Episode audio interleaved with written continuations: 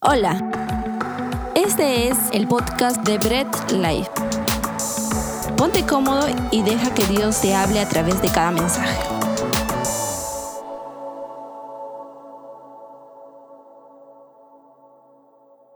Qué bien familia que hemos estado hasta este momento, estamos ahí, hemos tenido nuestro tiempo de adoración. Acuérdate, la adoración no es una canción lentita, la adoración no es una canción donde, bueno, las luces se ponen un poco más tenues y, y podemos levantar nuestras manos y llevarnos al trance. No, la adoración es nuestra vida entregada completa al Señor.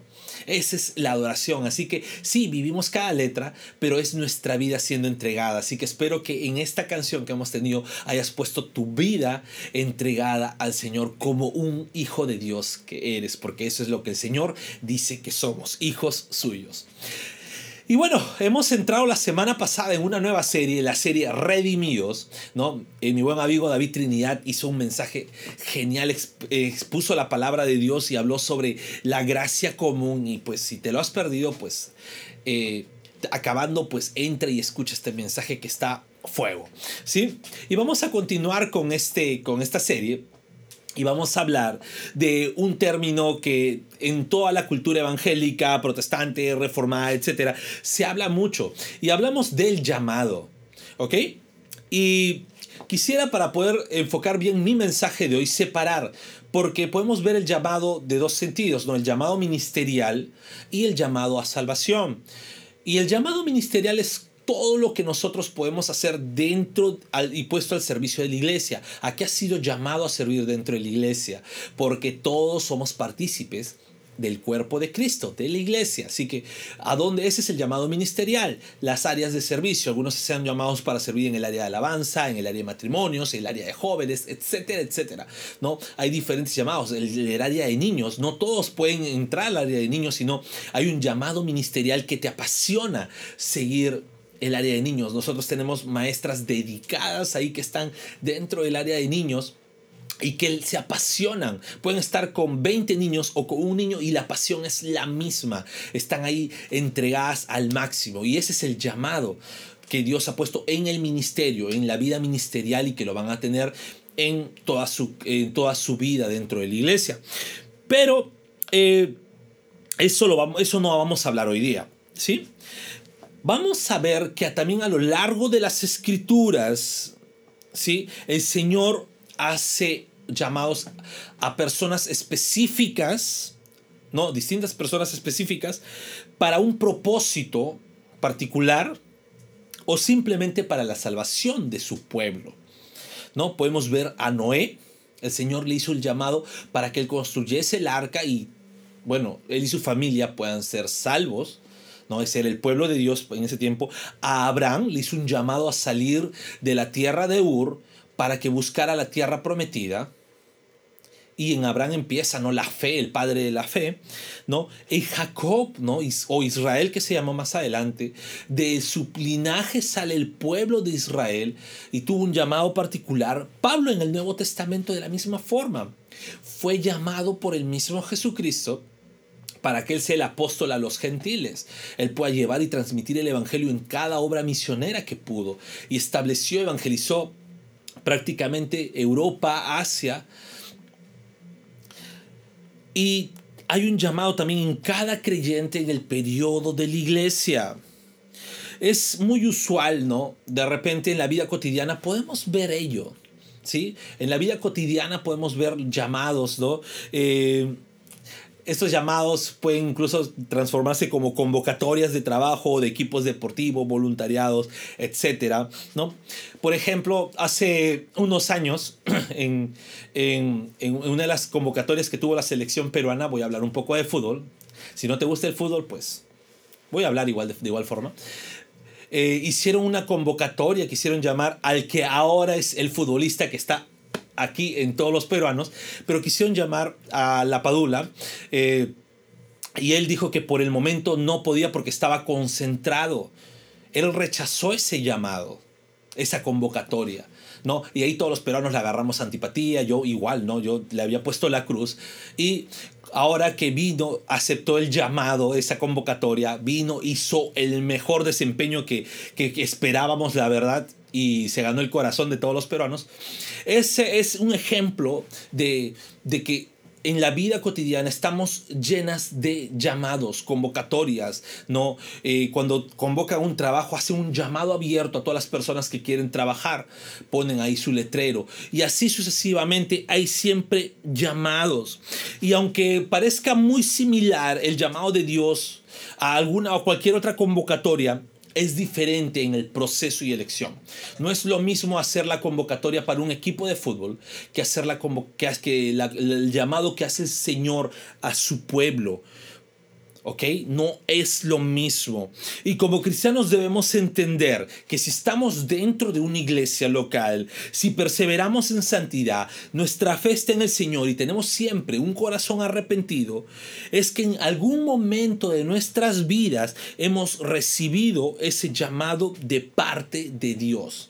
Y yo quiero decirte algo, de repente ahí se empiezan las preguntas, ¿no? ¿Y cuál es el proceso de ese llamado? ¿Cuál es el proceso que debo seguir para ser llamado? ¿No? Eh, ¿Hay algo que debo hacer para merecer ese llamado? ¿No? De repente el Señor ve ¿no? lo muy carismático que puedo ser, el Señor ve lo muy talentoso que puede ser. ¿Hay, un, hay algo que debo de tener? ¿No? ¿Quién hace ese llamado en mi vida? ¿O yo me, me, me expongo para ser llamado y convocado? ¿no? Esperamos que eh, a lo largo del mensaje, si prestas mucha atención, estas preguntas puedan ser despejadas a la luz de la palabra de Dios, ¿sí? Y antes de, pasar al tema, vamos a leer, ¿no? Romanos 8, del 28 al 30, y dice la palabra de Dios. Y sabemos que a los que aman a Dios, eh, a los que aman a Dios, todas las cosas les ayudan a bien. Esto es, a los que conforme a su propósito son llamados, porque a los que antes conoció, también los predestinó para que fuesen hechos conformes a la imagen de su Hijo, para que Él sea el primogénito entre muchos hermanos, y a los que predestinó, a estos también llamó y a los que llamó, a estos también justificó, y a los que justificó, a estos también glorificó. Vamos a orar. Padre amado, gracias por tu palabra, Señor. Ayúdanos a prestar toda la atención posible para poder aprender más y más de ti. Espíritu Santo, guía nuestra vida hacia la luz de la verdad. Gracias por todo. En el nombre de Jesús. Amén. Bien, entonces vamos con un primer punto. Todo hijo de Dios es llamado conforme a su propósito. Y quisiera que podamos entender algo.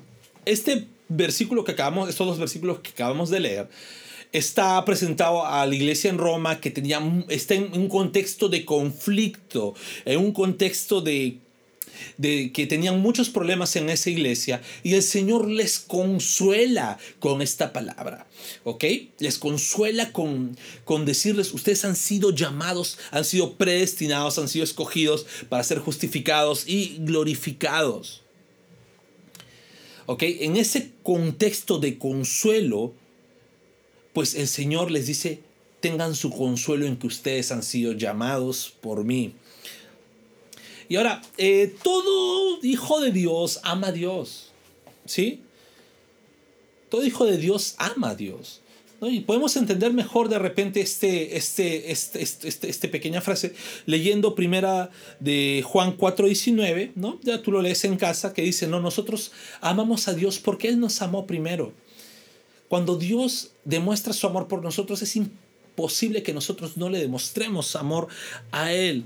Nuestro amor hacia Dios no es algo que, es consecuencia del amor que Él nos da desde su eternidad. ¿Okay? El amor que nosotros manifestamos a Dios es la consecuencia de que Él nos amó primero. Y teniendo en cuenta esto, ¿no? A los que aman a Dios, todo le ayuda bien, ¿no? Habla del llamado y el llamado que Dios hace a sus hijos es conforme a sus propósitos. ¿Ok? No es conforme a un capricho de nosotros o un mérito de nosotros mismos, es conforme al propósito de Dios, es Dios actuando en su soberanía, llamando al creyente incluso antes de nacer, ¿ok? Entonces, todo hijo de Dios es llamado conforme a su propósito. O sea, fue el propósito de Dios llamar a cada uno de nosotros que somos hijos de Dios. ¿Por qué? Porque Dios es soberano y Él actúa como quiere actuar. Punto final. No hay nada más. Dios es soberano, Él actúa y Él ha llamado a cada hijo de Dios. ¿Sí? Segundo punto que podemos ver es que el Señor nos conoció desde antes. Hemos sido conocidos por Dios desde antes. Recordemos algo. Dios está por encima del tiempo y del espacio y de todo lo físico que podemos tener. Dios es eterno. Y desde su eternidad Él nos conoce, incluso antes de que tú pudieras nacer. A diferencia de repente de, de los padres naturales, ¿no? Que eh, a sus hijos lo conocen o empiezan a conocer a sus hijos o a saber un poco de sus hijos desde el momento de la gestación, pues Dios nos conoce incluso de antes de que nos formemos en el vientre de nuestras madres. Desde ese momento nos conoce Dios, conoce a cada uno de sus hijos. Y Jeremías 1.5 lo leemos, dice, antes que te formase en el vientre te conocí, y antes que nacieses te santifiqué, te di por profeta a las naciones. No voy a explicar el contexto, simplemente quisiera que podamos entender. Cuando el Señor le habla al profeta Jeremías, le dice, antes que te formases, antes que incluso tus padres se conocieran, yo ya te conocía. Y antes que, que, que nacieses, yo ya te aparté para mí. Santificar significa apartar. Y te di por profeta a las naciones, te di un propósito. Tu llamado tiene un propósito. Entonces, esto debemos entender nosotros o el Señor nos conoce, conoce de nosotros antes incluso que nos hayamos formado en el vientre de nuestras madres. Y me lleva a un tercer punto. Si nos conoció, nos predestina. Ahora, quiero decir algo, no vamos a entrar en este tema de la doctrina de predestinación, pero sí la doctrina de la predestinación es completamente bíblica y refleja la soberanía de Dios. Acordémonos, ya hemos visto que Dios es soberano por encima de todo. Así que no hay nada que podamos objetarle o no hay nada que de repente Él no haya decidido antes y que nosotros podamos por simple capricho romper. Así que la doctrina de la predestinación es completamente bíblica y su providencia eh, en el universo manifiesta el supremo conocimiento de Dios por encima de todo. Dios actúa así eh, en las circunstancias de cada ser humano, pero Dios es soberano. Y todo el universo entero, incluyendo la creación y los seres humanos y todo, está siempre bajo su providencia. Y hay algo hermoso que la predestinación del Señor es por el puro afecto de su amor. En Efesios 1.5 lo leemos, dice, en amor habiéndolos predestinado para ser adoptados hijos suyos por medio de Jesucristo según el puro afecto de su voluntad. El Señor nos predestinó en amor. El habernos predestinado es parte del amor de Dios. ¿Para qué nos predestinó? Para ser hijos de Él antes de la formación del mundo, así como que nos conoció, nos predestinó y dijo, tú vas a ser hijo mío. Y no te vas a apartar, aunque quieras apartarte, no te vas a apartar de mí. ¿Por qué? Por puro afecto de su voluntad. Y en la predestinación que el Señor hace, debemos tomar en cuenta la elección incondicional que hace en el ser humano. Y cuando hablamos de incondicional, ¿qué quiere decir incondicional? Cuando hablamos de incondicional, quiere decir que tú no le pones condiciones para que Dios te elija. No es como en el ejemplo que puse en la introducción de la convocatoria de fútbol, de que eh, la condición es que el futbolista esté activo y que haga goles o que sea un buen referente en su equipo donde esté jugando para que el DT le pueda convocar. No, en este caso no. Dios es incondicional, tú no le pones ninguna condición. Dios elige, escoge, predestina, conoce a quien Él quiere. Él es soberano. No hay nada que el ser humano pueda hacer méritos para que Dios lo elija. Entonces ahí hemos sido predestinados por el Señor. Y ahí están tres puntos de, de cómo llegamos a ser llamados, ¿no? Primero, hemos sido llamados conforme al propósito de Dios. O sea, nuestro llamado es conforme al propósito de Dios. Dios tiene propósitos eternos que nosotros no conocemos. Y ahí empieza nuestro llamado. Y en su propósito empieza porque Dios nos conoce desde antes. Dios nos conoce antes de formarnos en el vientre de nuestras madres. Y pues al conocernos ya nos separa un propósito y nos predestina por amor. Nos predestina a decir, tú vas a ser un hijo mío porque es mi voluntad que tú seas predestinado a ser un hijo mío. Y bien, vamos a ir al cuarto punto, que ya es el llamado en sí. Y hay dos tipos de llamados que el Señor hace a nuestra vida. Ya no estoy hablando del ministerial, acuérdense, no estamos viendo nada de llamado ministerial, estamos viendo en, el llamado de salvación.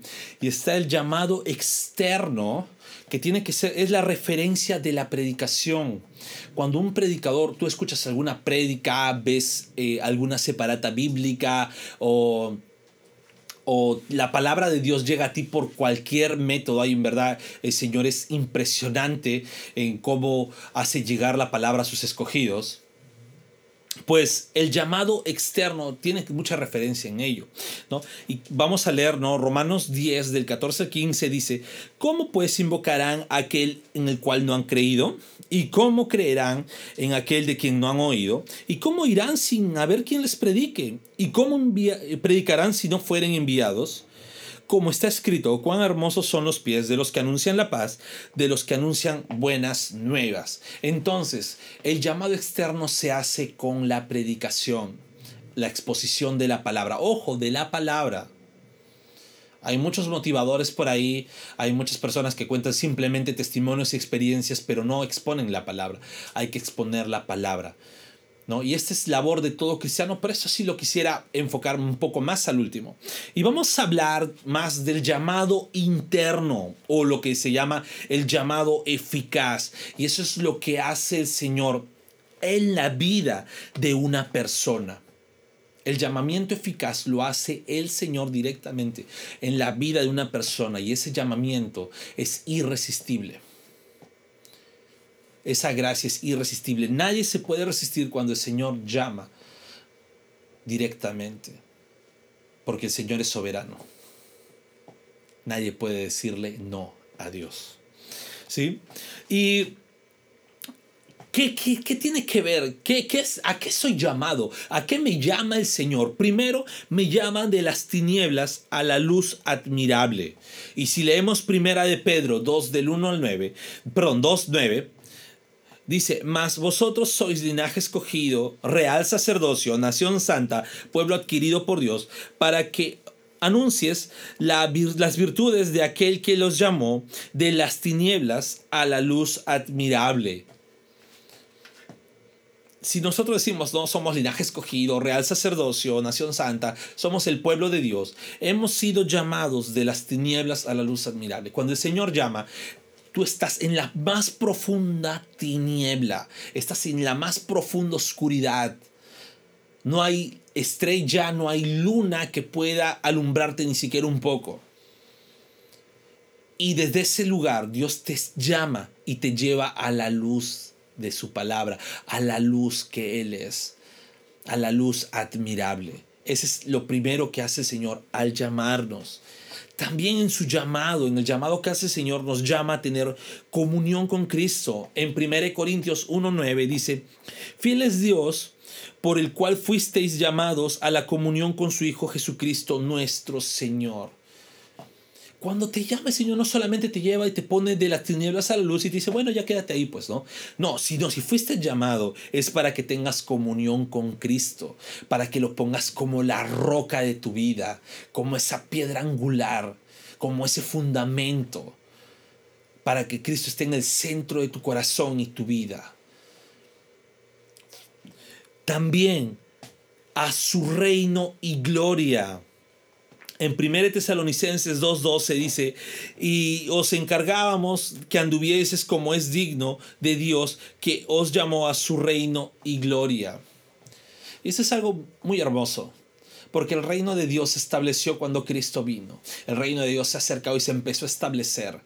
Y el Señor nos llama a ese reino, a esa gloria. Así como Dios reina, como Cristo está reinando desde el trono, pues a ese reino y esa gloria nos llama el Señor, a que nosotros podamos vivir en ese reino y en esa gloria. Nos llama a ser de Cristo. Romanos 1.6 dice, entre los cuales estáis también vosotros llamados a ser de Jesucristo.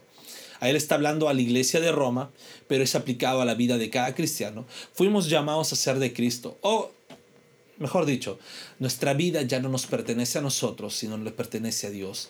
Nosotros, eh, al ser llamados, entregamos nuestra vida al Señor.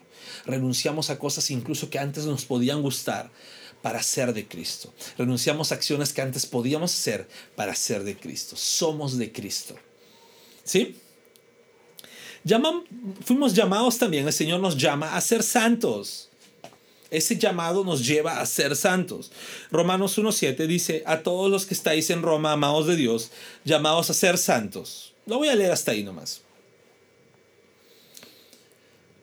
Fuimos llamados a ser santos. ¿Qué significa ser santos? Uy, ser eh, completamente pulcros, ¿no? Que nos salga una aureola encima y alitas atrás. No.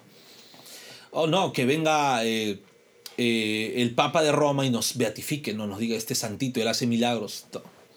Ser santo significa que en nuestra vida vamos a estar diariamente apartándonos del mal. Eso significa ser santos, ser apartados del mal. Entonces, como cristianos debemos, al haber recibido ese llamado de Dios, diariamente debemos apartarnos del mal. ¿Vamos a tener errores? Sí, ¿Vamos a tener fallas? Sí. ¿Tropezaremos? Sí. Pero también la palabra dice, el que es santo, santifíquese día a día más. ¿Ok? Y también nos llama el Señor a entrar en un... En, bueno, ¿qué significa entrar en el reino que ya hemos visto? Pues significa entrar un reino de paz. No voy a leer todos los versículos que, voy a mencionar, pero sí quisiera que lo puedas apuntar. El Señor nos llama a entrar a un reino de paz. Y en 1 Corintios 7, 15 eh, habla, está hablando de un conflicto ¿no? que hay eh, entre incluso familias, ¿no? entre, entre esposos. Pero dice, aquí Pablo dice ¿no? que el Señor nos llama a paz. O sea, un cristiano no puede estar buscando conflictos, un cristiano no puede estar diciendo, ya, ¿dónde hay un pleito? Porque a mí me gusta toda esa adrenalina de estar en pleitos y discusiones. No, un cristiano está llamado a un reino de paz, a un reino de libertad. En Gálatas 5.13 lo puedes ver y nos habla que para libertad fuimos llamados. Y esa libertad no debe convertirse en libertinaje, sino ser libres por Cristo. Hemos sido libres de la esclavitud del pecado porque Cristo nos llevó a un reino de libertad, a un reino de esperanza. Efesios 1.18, ¿no? que el Señor nos llama, eh, nos da el entendimiento de la esperanza a la cual eh, Él nos ha llamado a las riquezas de su gloria y la herencia de sus santos esa esperanza, ¿no? De que nosotros no somos de este mundo y que pasado esta vida física, pues el Señor nos tiene preparado una eternidad junto a Él. Ese es el reino de la esperanza a la cual fuimos llamados, un reino de santidad. ¿No? En 1 Tesalonicenses 4:7, que el Señor no nos ha llamado a ser inmundos, no nos ha llamado, nos ha sacado de la luz de, perdón, de las tinieblas a la luz admirable para seguir cochinos en la inmundicia o seguir revolcándonos en nuestros delitos y pecados, sino nos ha llamado a santificación. Y ahora esto es algo continuo, ¿ok?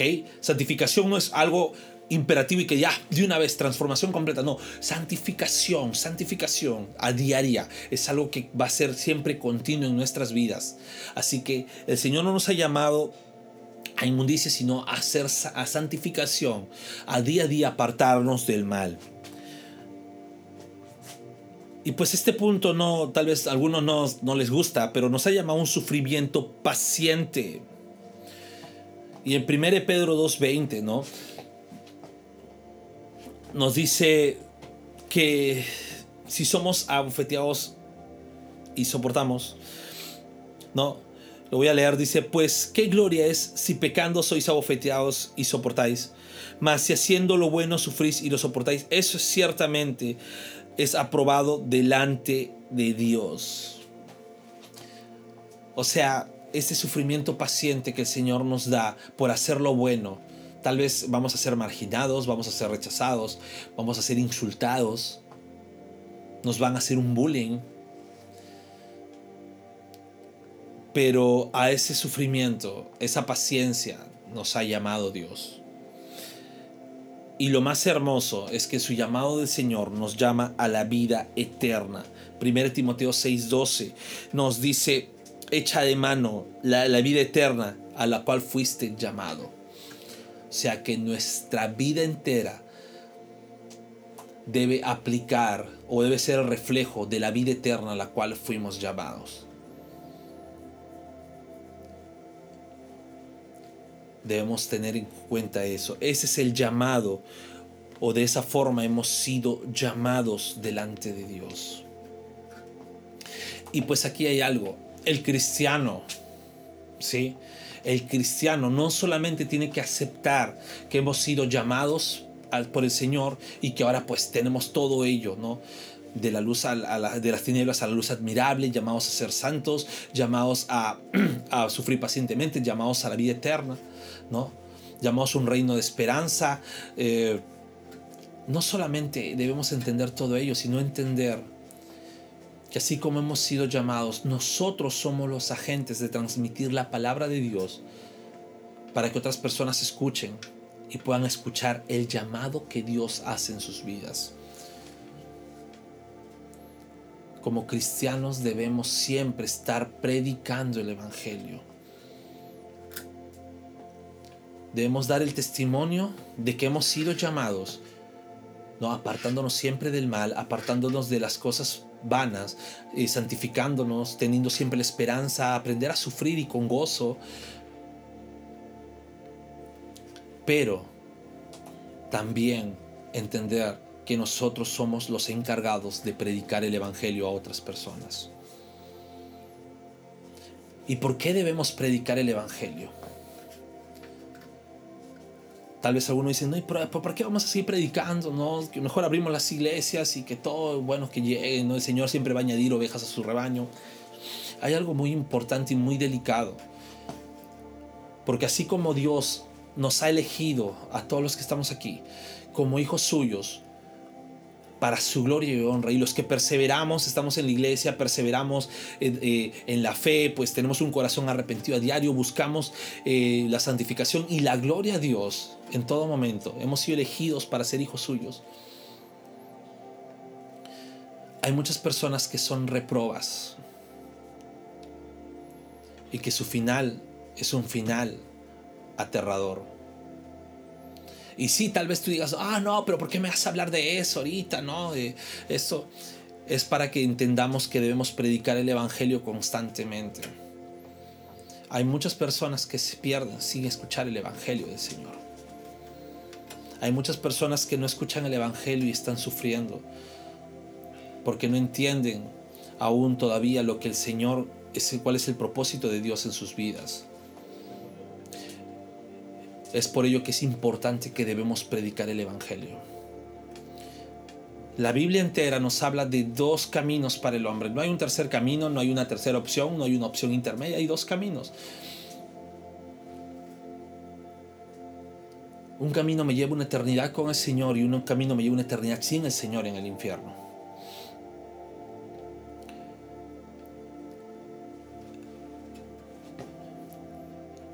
¿Y qué hago para ser llamado por Dios? ¿Qué hago? Pues el Señor es quien llama. El Señor es quien el llamado nos hace entender que debemos ser de Cristo. En su llamado nos hace entender cuán pecadores hemos sido. En su elección incondicional nos hace ver que si por la soberanía de Dios y por lo más justo que fuese, Dios no nos hubiera perdonado, así como no perdonó a los ángeles que pecaron contra Él. Y cuando entendemos que por nosotros mismos, por nuestros méritos, no podemos hacer nada, cuando entendemos que por nuestras propias fuerzas no podemos llegar a Dios, sino por medio del sacrificio que Cristo hizo, y nos humillamos y decimos, Dios, merezco la condenación eterna, pero ten misericordia de mí. Cuando entendemos hecho y nos, y nos arrepentimos de todo corazón, es porque hemos sido llamados por Dios. Eso es consecuencia de ser llamados por Dios y no eso nos hace que Dios nos llame. Nuestra vida arrepentida y con fe en Dios no es algo que el ser humano lo haga por decisión propia. Como lo dije, es la consecuencia del llamado que Dios está haciendo a la vida de esta persona. Cuando Dios llama, nosotros procedemos al arrepentimiento en fe. Cuando Dios llama, nosotros entendemos que no nos podemos salvar a nosotros mismos.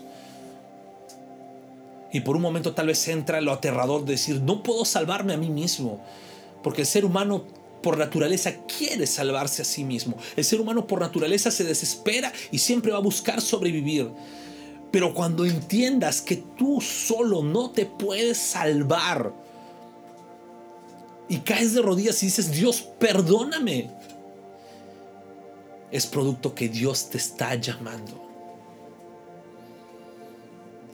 No hay nada bueno que puedas hacer para merecer la elección de Dios.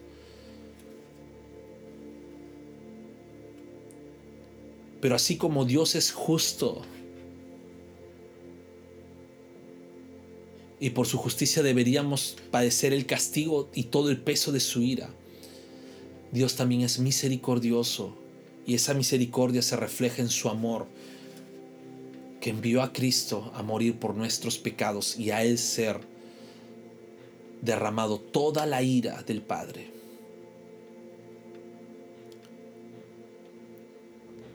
Y es allí, si el Señor te está llamando, pues yo también te invito, si escuchas por primera vez,